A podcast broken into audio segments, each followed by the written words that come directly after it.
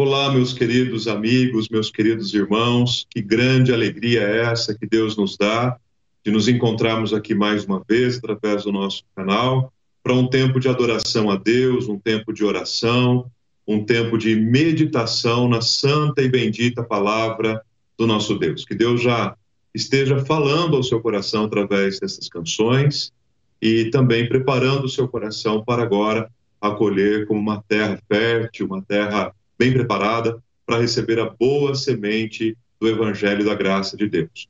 Nesse mês de maio, como você sabe, nós estamos trabalhando sobre o assunto da, da família, os desafios da família cristã, uh, dentro do tema interiores, é o tema da nossa série de mensagens para o mês de maio, ou seja, todo o movimento e toda a dinâmica familiar dentro de quatro paredes, e isso ainda mais potencializado, levando em consideração o fato da pandemia, né? É, mais interiores ainda nesse tempo da pandemia.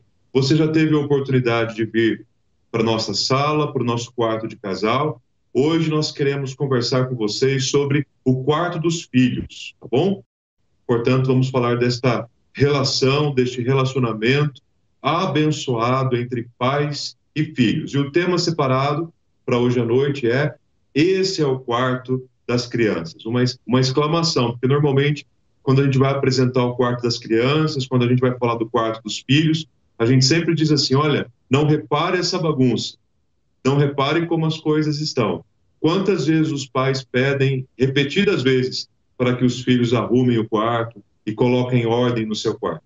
Aí, quando chega alguém em casa, diz assim: olha, não repare na bagunça, esse é o quarto das crianças. Então, através desse tema, a partir desta, dessa temática, nós queremos falar sobre este relacionamento tão maravilhoso que Deus permitiu a todos nós. A cada semana nós temos procurado apresentar para você uma dinâmica diferente, né?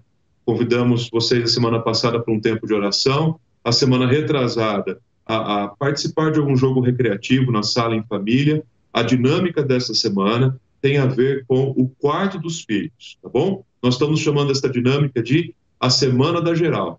Sabe aquela geral que você dá no quarto do filho? Aquela pintura que faz tempo que você está querendo fazer, aquele papel de parede, trocar aquela lâmpada, é, trocar a decoração do quarto, ou mesmo que seja arrumar uma gaveta, trocar a, a roupa de cama por uma nova, enfim, seja lá qual for, alguma coisa que vocês possam fazer em família no decorrer dessa semana, que seja diretamente para o benefício do quarto dos filhos, dando é, valor, né, e agregando valor a este espaço que é tão importante para os filhos. O quarto deles é muito importante para os nossos filhos.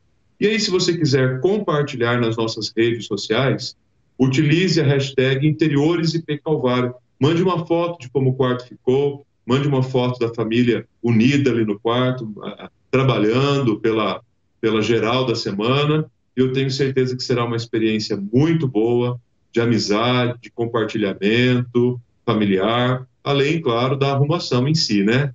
Que, que quase sempre é necessário. Mas isso vai promover também, gente, um espaço e um ambiente familiar de diálogo, de alegria, de brincadeira, de conversa, de risadas, que sempre vai fazer bem, que sempre vai alimentar e fortalecer os vínculos familiares. Estudando a respeito desse, desse tema essa semana, eu encontrei uma pesquisa do Instituto de Pesquisas Datafolha que fala sobre o relacionamento entre pais e filhos de maneira muito especial no período da pandemia e focado nos estudos. E vejam que informações interessantes esta pesquisa apontou. Em primeiro, é, é, claro que a pesquisa tem muitos outros números e muitas outras informações, mas eu selecionei apenas quatro aqui para compartilhar com vocês. Primeira informação que esta pesquisa traz é que 51% dos pais estão participando mais da vida acadêmica dos filhos do que participavam antes do início da pandemia. Vejam, praticamente metade dos pais estão participando mais dos estudos online dos filhos, das tarefas que os filhos estão fazendo em casa do que faziam antes. Segunda informação interessante que essa pesquisa aponta: 65% das famílias apontaram grandes dificuldades com rotina de estudo no tempo da pandemia. E, na verdade, rotina é muito importante, em especial para os filhos, para as crianças, e todos nós tínhamos já uma rotina antes da pandemia chegar, né? já estávamos acostumados, já estávamos habituados. Com a chegada da pandemia, a gente teve que se readaptar na nossa rotina. E uma readaptação em rotina leva um tempo, não é da noite para o dia. Então, 65% das famílias se mostraram completamente desconfortáveis ainda, não acharam ainda uma nova rotina de estudo para os filhos. 75%, vejam isso, 75% dos filhos se declaram ansiosos, tristes ou irritados por conta do isolamento. Talvez você que está ouvindo aí está dizendo, ó, oh, pastor, aqui em casa está assim, a situação aqui está tensa, está todo mundo já cansado, ansioso, triste, até mesmo irritado por conta das aulas online, de todos os, os movimentos que isso proporciona. A pesquisa aponta isso para um grande número de pessoas dentre os entrevistados. E por último, aqui, um, um dos dados que mais chamou a minha atenção é que 71% dos pais declararam estar valorizando mais os professores do que valorizavam antes do início da pandemia. Eu achei essa informação por demais interessante, né? Porque, de alguma forma, nós estávamos quase que acostumados a terceirizar a educação dos nossos filhos. E não sabíamos exatamente como era o comportamento, como era a disciplina, como era o desenvolvimento, como era a interação dos nossos filhos na sala de aula. E agora nós estamos tendo a oportunidade de ver dentro da nossa própria casa como os nossos filhos se comportam dentro da sala de aula. E isso tem assustado muitos pais. os pais têm olhado e dito assim: olha, preciso valorizar mais os professores, porque não é fácil mesmo, não. 71% dos pais passaram a valorizar mais os professores. Já conversei, inclusive, com professores e professoras que dizem assim: pastor, se os pais soubessem o que os filhos contam para a gente na escola, em sala de aula, então, nós agora estamos tendo um contato mais próximo com a realidade dos nossos filhos e como eles se comportam diante de um processo de educação. E, consequentemente, os pais estão valorizando mais os professores por conta disso também. Agora, queridos, esta relação abençoadora entre pais e filhos, ela é abençoadora, ela é maravilhosa, mas a gente não pode deixar de levar em consideração também que ela é intensa que ela tem sim as suas complexidades, que é uma relação que tem muitas tensões ao longo da vida. Não é só quando os filhos são crianças ou adolescentes, não. Muitas vezes as tensões entre pais e filhos se estendem ao longo da vida toda, mas isso se evidencia de maneira muito clara na vida dos nossos filhos quando são crianças ou adolescentes. Por várias razões. Deixa eu mencionar algumas para vocês. Primeiro, porque nós passamos a reconhecer nos nossos filhos as nossas próprias limitações. E, querido, se tem algo capaz de proporcionar uma tensão muito grande no nosso relacionamento com os nossos filhos, é percebermos nele as mesmas limitações que nós temos e que nos irritam e já nos irritaram demais, que já nos preocuparam já nos fizeram perder o sono tantas vezes, que já nos fizeram experimentar dores emocionais e só nós sabemos o que elas significam para nós. E de repente nós vemos na vida dos nossos próprios filhos as mesmas limitações, mesmo porque eles são nossos filhos, e aí o nosso coração fica apertado, pequeno, e então, consequentemente, as tensões acabam por surgir, porque muitas vezes nós não temos a mesma paciência para suportar as limitações dos nossos filhos, a, é, a mesma paciência que nós gostaríamos que as pessoas tivessem suportado a nossa própria limitação quando nós tínhamos a idade deles mesmo porque nós não podemos cobrar e exigir dos nossos filhos um comportamento como a nossa idade. Eu não posso cobrar do meu filho uma postura de alguém que tem 45 anos, que tem a maturidade de alguém que é adulto. Eu preciso olhar para ele e pensar assim: como eu, na idade dele, reagiria nessa situação? Como eu me comportaria? Qual seria o meu sentimento? Qual seria a minha percepção? Para que eu consiga falar no mesmo nível, na mesma linguagem que a criança está falando. Segunda, em segundo lugar, essa tensão fica clara também porque nós passamos a perceber nos nossos filhos traços do nosso próprio comportamento. Se nós somos questionadores, olhamos para os filhos e vemos os nossos filhos questionando tudo. Se nós somos é, temperamentais, pavio, de, gente de pavio curto, nós olhamos para os nossos filhos e vemos que eles agem da mesma maneira. Se nós somos impulsivos, olhamos para os nossos filhos e percebemos neles o mesmo comportamento nosso. Isso gera uma tensão muito grande. E é justamente por isso que, normalmente, o, é, é, o filho que mais se harmoniza né, com, com o pai é aquele que tem as características da mãe, porque são características diferentes. Quando pai e filho têm mes as mesmas características, o mesmo comportamento, isso necessariamente pode provocar ou agravar ainda mais as tensões. Ah, justamente esse movimento acontece porque eu, como marido, vi na minha esposa algumas características dela que chamam e chamaram a minha atenção. Então, o meu filho, que é mais parecido com a minha esposa, de alguma maneira eu vou conseguir desenvolver com ele um relacionamento mais harmonioso, porque ele tem exatamente aquilo que eu não tenho. Terceiro motivo pelo qual as tensões aparecem é a grande tensão que os pais convivem a vida toda de acompanhar os seus filhos em todas as fases da vida. Desde que ele é um bebezinho e precisa dos pais para tudo, para alimentar, para colocar roupa, para tomar um banho, para tomar um medicamento, precisa para tudo, até a infância, quando eles ganham já alguma autonomia e depois começam a fazer as coisas sozinhos. Mas as preocupações do, dos pais terminam quando um filho, por exemplo, se torna um adolescente? É claro que não. As preocupações terminam quando um filho se torna um jovem? Claro que não. As preocupações de um pai terminam quando um filho se casa, quando ele é um homem adulto, maduro, muitas vezes tem até filhos e netos. É claro que não acaba, porque no coração do pai e da mãe sempre haverá ali uma preocupação que ele vai querer acompanhar junto com as fases da vida do seu filho. E isso pode gerar uma tensão e um desgaste também. Pais não descansam, né? E já diz o ditado que filho criado é trabalho dobrado, né? E é assim mesmo. A gente nunca vai deixar de se preocupar por um filho. Se você é um adulto, talvez até um homem, uma mulher já maduros, estão me ouvindo aí, você sabe o que é isso na relação com seus pais. Eles se preocupam com você e eles querem sempre o seu melhor. A quarta e última tensão que eu menciono aqui neste relacionamento é a tensão da gente, do fato da gente ter que aprender meio que na marra com os nossos filhos e com a chegada deles a respeito de duas coisas muito importantes. A primeira delas é a fragilidade da vida e a segunda delas é a dependência de Deus. Meus queridos, não nos enganemos. Os filhos, quando chegam, nos ensinam muito principalmente sobre dois aspectos dos nossos relacionamentos.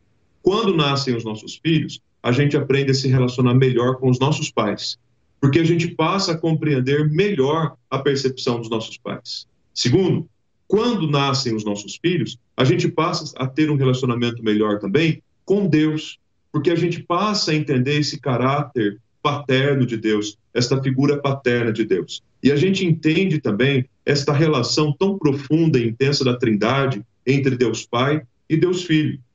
Por isso, os filhos vêm para, de alguma forma, dar a estrutura da nossa vida e mostrar para a gente que a vida é frágil. Ah, quantas vezes eu já ouvi pais e mães que me procuraram dizendo assim, pastor, eu era muito corajoso, eu fazia esportes radicais, eu viajava para baixo para cima, eu viajava de noite, eu viajava em tempestade, eu fazia isso, eu fazia aquilo. Quando eu ia para a praia, eu encarava as ondas, as maiores ondas do mar. Depois que os meus filhos nasceram, parece que eu fiquei medroso. Eu ia num parque de diversões e brincava nos brinquedos mais radicais. Hoje eu não chego nem perto do gira-gira. Ah, parece que eu fiquei mais medroso depois que os meus filhos nasceram. Sabe o que é isso? A chegada dos seus filhos trouxe para vocês um sentido novo de fragilidade na vida. Você quer proteger os seus filhos e você quer preservar a sua vida porque você acredita que preservando a sua vida, você está protegendo a vida dos seus filhos. Então, eu não posso colocar a minha vida em risco. Eu tenho meus filhos, não é isso que nós comumente ouvimos? Mas aí entra o outro aspecto, que é o aspecto da dependência de Deus, meus irmãos. Nós não podemos acreditar que porque nós oferecemos algum tipo de segurança e proteção para os nossos filhos, eles já estão completamente supridos de toda a segurança. O que eles precisam mesmo é da segurança que vem das mãos de Deus para amparar a vida deles o tempo todo. E aí menciona um outro exemplo. Também já ouvi muitas vezes os pais dizendo assim, frente a uma viagem da igreja, para um acampamento ou uma viagem escolar, os pais dizendo assim: meu filho não entra no ônibus que foi arrumado aí para levar a moçada. Eu mesmo levo no meu carro. E você pergunta: por que, que você leva no seu carro? Se o ônibus vai sair já no horário combinado, levar todo mundo lá com maior conforto, buscar depois. Por que, que você leva com o seu carro? E aí o que, que os pais normalmente dizem? Não, eu não quero correr o risco de acontecer alguma coisa com, com o ônibus, o ônibus quebrar, sofrer algum acidente, então eu levo meu filho comigo. Como se no nosso carro o risco disso acontecer não existisse. Então a gente tem a, a sensação enganosa de que os nossos filhos só estão seguros perto de nós. É claro que perto de nós eles estão bem seguros, mas a segurança que eles precisam mesmo vem de Deus. Então a gente precisa, meus queridos, aprender a depender mais de Deus a respeito da segurança dos nossos filhos. De confiar menos na nossa própria capacidade de oferecer segurança e confiar mais na segurança que Deus oferece. Deixa eu ler um texto da palavra com vocês para nossa reflexão de hoje à noite em torno de tudo isso que nós temos falado. E hoje nós vamos lá para o Antigo Testamento, no primeiro livro de Samuel, capítulo 2. É um texto riquíssimo. Até por uma questão de tempo, eu vou ler aqui apenas dois versículos, mas eu peço que você leia depois os três ou quatro primeiros capítulos do livro de Samuel, assim, com essas lentes, com essa perspectiva de você tentar aprender alguma coisa para a sua vida familiar, para os seus relacionamentos familiares. Tenho certeza que a sua vida vai ser tremendamente abençoada por Deus. Esse texto de Samuel, capítulo 2, eu vou ler no versículo, apenas os versículos 12 e 26. Você pode ir acompanhando aí na sua Bíblia ou na tela aqui com a gente. Ele conta a, a história de, ou traz uma, uma, uma breve síntese da história de duas famílias: a história de Eli e os seus filhos, e a história de Ana e o seu filho. Diz assim a palavra do Senhor no versículo 12: Os filhos de Eli, o Eli aqui em questão é o sacerdote Eli, os filhos de Eli, Ofni e Finéias eram os nomes deles, eram homens malignos e não se importavam com o Senhor. Vejam que informação estarrecedora, não é mesmo? Os filhos de Eli, Ofni e Finéias, eram homens que não se importavam com o Senhor. Agora vamos lá para o versículo 26, lá no final do texto, que vai descrever agora o perfil de Samuel, o filho de Ana. E o jovem Samuel crescia em estatura e no favor do Senhor e dos homens. Tem uma diferença entre a postura do, dos filhos de Eli e a postura de Samuel? Ora, não precisamos nem ser especialistas, né? Basta você olhar aí para o texto e você vai perceber que a diferença é gigantesca, é abismal. E o autor do livro de Samuel, ele é tão enfático nessa informação a respeito do crescimento de Samuel diante do Senhor, que Lucas, o evangelista, quando vai escrever o seu evangelho, lá no capítulo 2, ele faz uma descrição a respeito de Jesus, dizendo assim: E o menino crescia em sabedoria, estatura e graça diante de Deus e diante dos homens. Os dois versículos não parecem muito iguais? Pois é. Lucas, tantos séculos depois, se inspirou na estrutura que Samuel utilizou na sua escrita para descrever o próprio Jesus. Então, ele não teria utilizado esta estrutura se o exemplo de Samuel, de fato, eh, não fosse um exemplo eh, de integridade, um exemplo de, de, de retidão, um exemplo de um jovem que de fato amava o Senhor e andava nos seus caminhos, tanto que usou a mesma estrutura para descrever Jesus.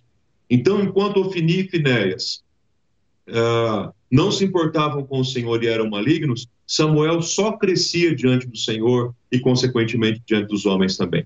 Esses textos, queridos, primeiro, o primeiro e segundo livro de Samuel, primeiro e segundo livro dos reis, primeiro e segundo livro das crônicas, são livros de fundamental leitura para nós. Porque quando a gente lê esses seis livros, a gente vai descobrir que o povo de Deus estava vivendo ali um tempo de transição um período de grandes transições que eles estavam vivendo naquele momento. E quando nós lemos especificamente esses seis livros, nós não só compreendemos a história do povo de Israel, a história do povo de Deus num período de grandes transições, como nós compreendemos também a importância que o Antigo Testamento tem frente ao anúncio daquele que viria, o Messias, o Jesus Cristo, o Filho de Deus, o Deus presente conosco. Então, ler os livros de Samuel é de fundamental importância para a compreensão da história do povo de Deus e para a compreensão da nossa própria salvação.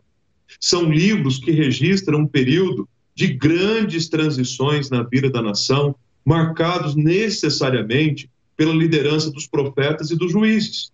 Não havia mais a figura de uma liderança patriarcal e referencial, como Abraão, como José, como Moisés mas também ainda não havia a figura do rei, não havia sido estabelecida ainda a monarquia em Israel. Portanto, é uma, um período de aproximadamente 300 anos que marca um período de transição do patriarcado, das grandes lideranças patriarcais, para a monarquia. E neste período, Deus levantou muitos juízes e muitos profetas para o cumprimento de propósitos específicos que Deus tinha para o seu povo.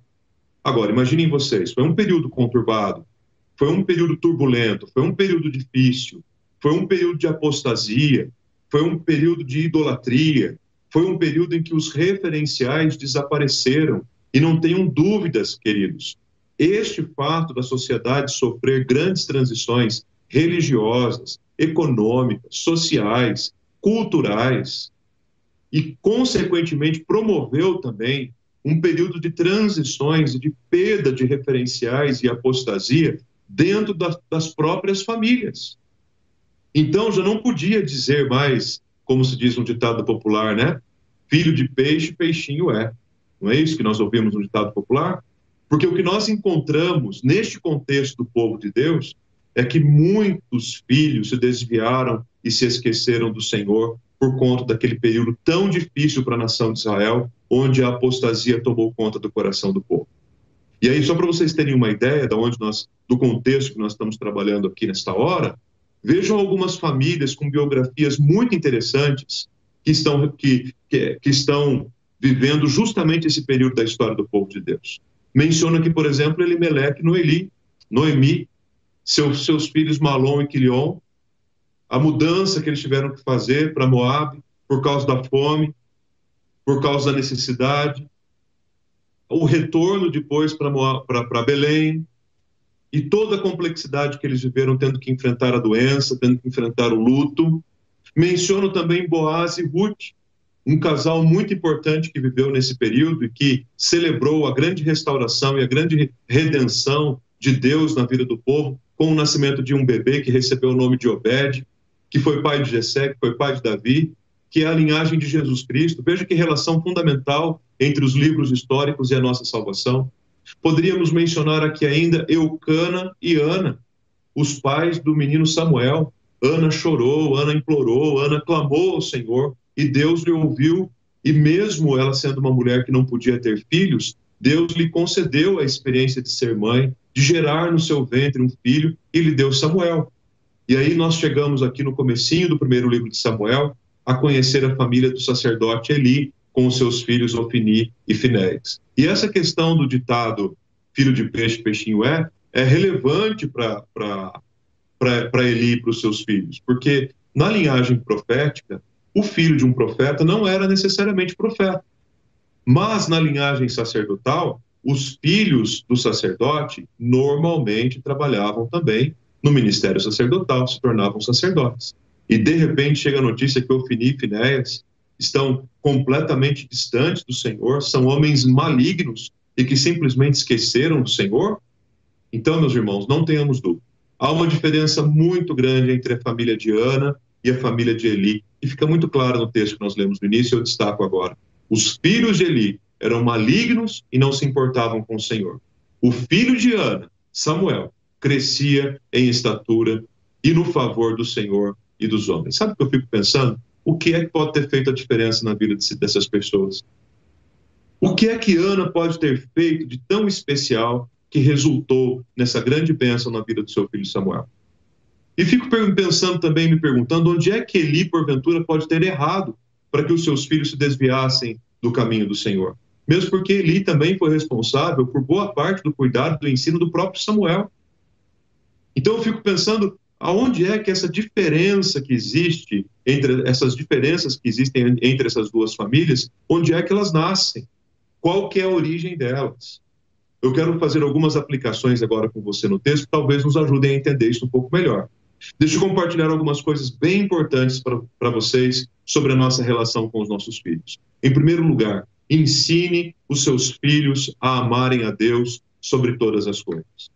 Ensine os seus filhos a amarem a Deus sobre todas as coisas. Ensinem os seus filhos que, que eles precisam amar mais a Deus, até mesmo do que o alimento que eles comem. Ensine os seus filhos que o amor a Deus é mais importante que o futebol. Ensine os seus filhos que amar a Deus é mais importante que o PlayStation. Ensine os seus filhos que amar a Deus é mais importante do que as suas bonecas e os seus carrinhos. Ensine os seus filhos que amar a Deus é mais importante do que amar os amigos. E se você tiver ousadia no Espírito Santo, ensine os seus filhos que amar a Deus é mais importante do que amar a vocês mesmos, pais e mães. Ou seja, eles devem nos amar como pais, mas eles precisam amar sobre todas as coisas a Deus. Porque quando nós amamos a Deus em primeiro lugar, quando nós amamos a Deus sobre todas as coisas, Deus está colocado no lugar mais importante da nossa vida, no trono da nossa vida. Mas quando nós amamos outras coisas e colocamos outras coisas no lugar de Deus, então nós estamos tirando Deus do trono e colocando essas coisas no trono. Ou seja, nós estamos cometendo o grande pecado da idolatria, que desagrada a Deus. Ensine os seus filhos mais importante do que a namorada, do que o namorado. Ensine os seus filhos que Deus é mais importante do que o resultado do vestibular. Ensine aos seus filhos que amar a Deus é mais importante do que comprar uma casa própria. Ensine os seus filhos e zele para que os seus filhos amem a Deus sobre todas as coisas. É muito importante que eles sejam felizes, que eles se casem, tenham filhos, comprem a casa própria. Não tem nenhum problema nisso. O grande problema é quando eles amam mais a Deus. O grande problema é quando eles amam mais as suas próprias conquistas do que a Deus.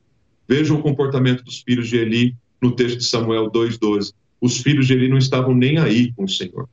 Deus não era o amor maior na vida deles, eles não se importavam com o Senhor. E lá no versículo 17 ainda completa essa ideia. Era muito grave o pecado desses mortos. Então, como é que vocês podem ensinar os seus filhos a amarem a Deus? Primeiro e sobretudo com a sua maneira de amar a Deus.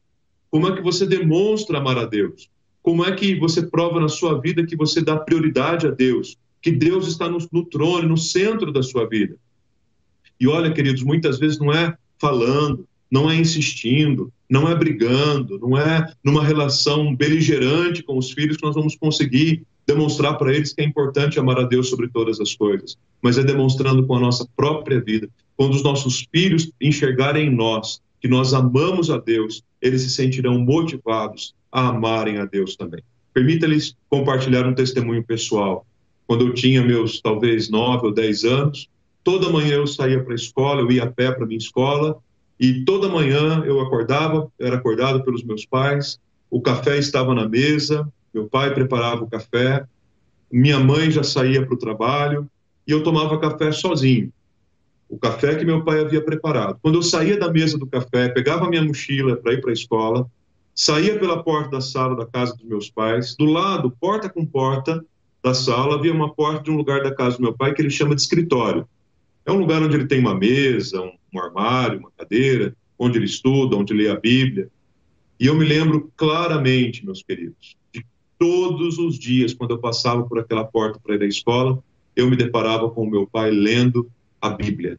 Muitas vezes balbuciando, assim, é, num, num volume bem baixo, a leitura da palavra de Deus e orando. Naqueles dias eu não tinha noção correta do que o meu pai estava fazendo e do impacto que teria na minha vida. Mas hoje eu sei que muito do amor que eu sinto pelo meu Deus, eu aprendi com o amor que eu vi na vida do meu pai em relação a Deus, lendo a palavra de Deus e orando todos os dias. Então, não basta você ler a Bíblia, é necessário que os seus filhos le... vejam você lendo a Bíblia. É necessário que os seus filhos percebam em você que há amor a Deus em tudo aquilo que você faz, na maneira como você se porta. Eu não me lembro do meu pai me dando bronca, me mandando ler a Bíblia. Vai para o quarto ler a Bíblia. Lê o Salmo 119 hoje. Aprontou alguma coisa? De castigo, você vai lá para o seu quarto e lê o livro de Gênesis inteiro. Não, eu nunca me lembro de uma situação assim. Mas eu lembro do meu pai sentado, lendo a palavra de Deus e o amor que ele tem pela palavra de Deus. Tem, está vivo, né? Daqui um mês e pouquinho, se Deus quiser. Na verdade, daqui dois meses ele vai completar 91 anos. E recentemente eu estive com ele. O ano passado eu dei para ele um exemplar da Bíblia comemorativa do Calvário, né? A nossa Bíblia. E recentemente eu estive com ele e ele falou assim: ó, oh, já li todo o Novo Testamento e estou na metade do Velho Testamento. Louvado seja o nome do Senhor. Com 91 anos. Quando eu tinha nove, ele já lia a Bíblia todo dia. Com 91 anos, esse homem ainda lendo a Bíblia. Por quê? Porque tem um amor a Deus ali. E é isso que a gente precisa ensinar para os nossos filhos. A gente precisa ensinar eles a amar a Deus sobre todas as coisas. Segundo princípio que eu quero aplicar ao seu coração nesta noite. E aprenda bem isso, querido pai, querida mãe. Deus é mais importante do que os nossos filhos. Agora é o inverso. No primeiro caso, é, é, é, na primeira aplicação, é um encorajamento para você ensinar os seus filhos a amar mais a Deus do que qualquer outra coisa. Mas agora é uma palavra para vocês, pais, para mim como pai. Muitos pais cometem um erro terrível, que é o erro de colocar os seus filhos no trono que é de Deus. E quando os pais fazem isso, eles estão tornando os seus filhos seus ídolos. Ah, meus queridos, ao longo da caminhada pastoral, eu já me relacionei com muitos pais que fazem dos seus filhos os seus ídolos. E se eles tiverem que escolher entre os filhos de Deus, não lhes faça esta pergunta. Não lhes faça, não lhes faça essa pergunta. E eu sei que isso é um desafio, porque a gente ama demais os nossos filhos. A gente tem um amor como a gente nunca experimentou na vida por eles. Mas a gente não pode perder de vista, queridos, que nós devemos amar mais a Deus do que os nossos filhos. Deus precisa ser mais importante para nós, até mesmo sobre todas as coisas, inclusive sobre os nossos próprios filhos. Então, eu penso que dedicando todo o meu amor a Deus e esquecendo, desculpem, dedicando todo o meu amor aos meus filhos e me esquecendo de Deus como os filhos de Eli fizeram, eu penso que eu estou protegendo e abençoando meus filhos. Não é assim. Quanto mais amor eu dedico ao meu Deus e sei que Ele é mais importante do que tudo na minha vida, até mais importante que os meus próprios filhos, aí sim é que eu estou protegendo a vida dos meus filhos. Não foram meus filhos que morreram no meu lugar, mas foi o Filho de Deus. Por isso, ele é o mais importante.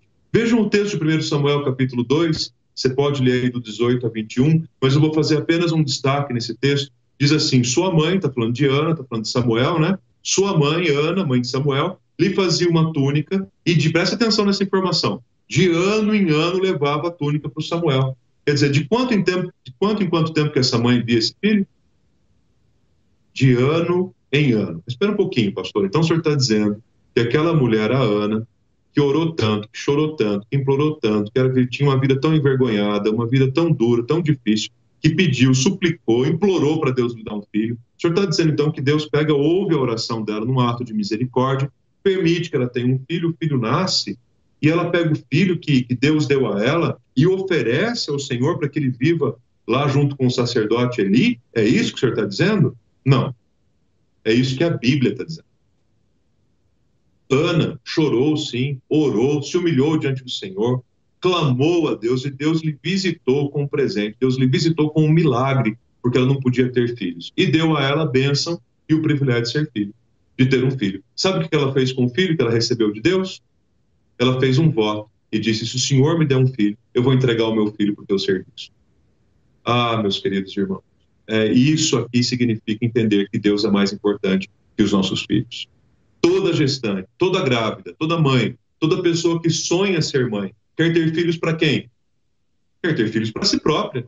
Ah, eu não vejo a hora de chegar o meu filho, que eu posso chamar de meu filho, e abraçar, e pôr no meu colo, e cuidar. Ana, quando Samuel nasceu, sem detensas, ela entregou o seu filho a Deus, ao serviço de Deus, para a glória de Deus. Pais, não chorem, não se preocupem, não se entristeçam quando seus filhos se procurarem dizendo assim: pai, eu estou sentindo um chamado de Deus para minha vida. Eu estou entendendo que Deus quer me enviar para um campo missionário. Não fique desesperado por causa disso.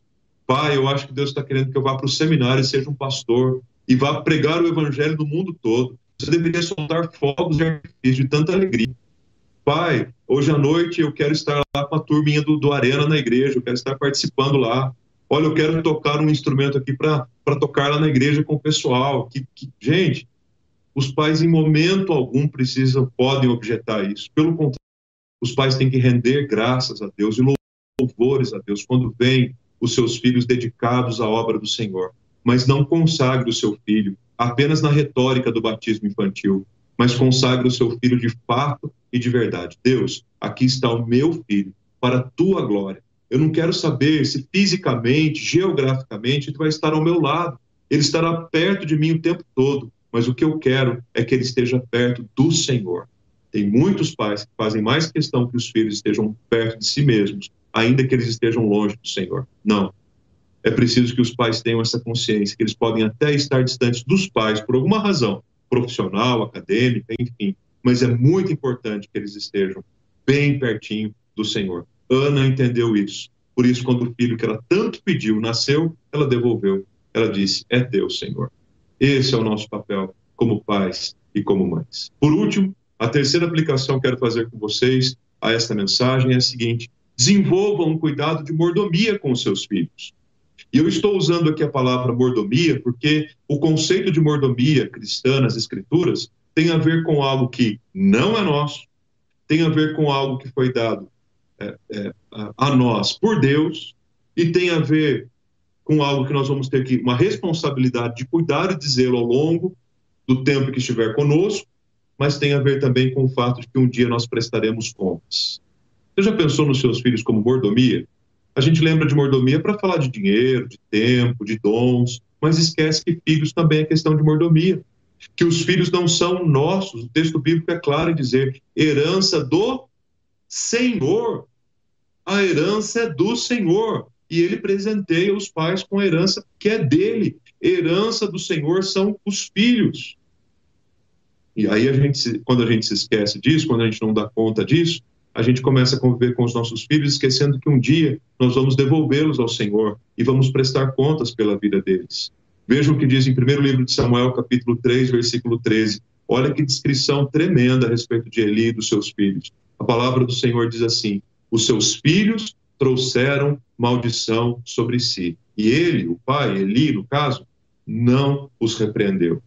Ó oh Deus, livra-nos disso. Livra-nos disso. Os nossos filhos precisam de repreensão. Os nossos filhos precisam de disciplina. Os nossos filhos precisam, inclusive, sentir o nosso amor através da disciplina. Até porque a palavra de Deus diz pai disciplina o filho a quem ama. É assim que Deus se relaciona com a gente. E é assim que ele quer que a gente se relacione por parecendência também com os nossos filhos. A gente precisa olhar para os nossos filhos. Eu não sei o que, que, que aconteceu não sei dizer tudo aquilo que Eli fez de errado ao longo do crescimento dos seus filhos, mas aqui em Samuel 3,13 tem uma informação bem importante. Eli permitiu que os seus filhos levassem a vida do jeito que eles quisessem e nunca os repreendeu. Muitos pais são reféns dos seus filhos.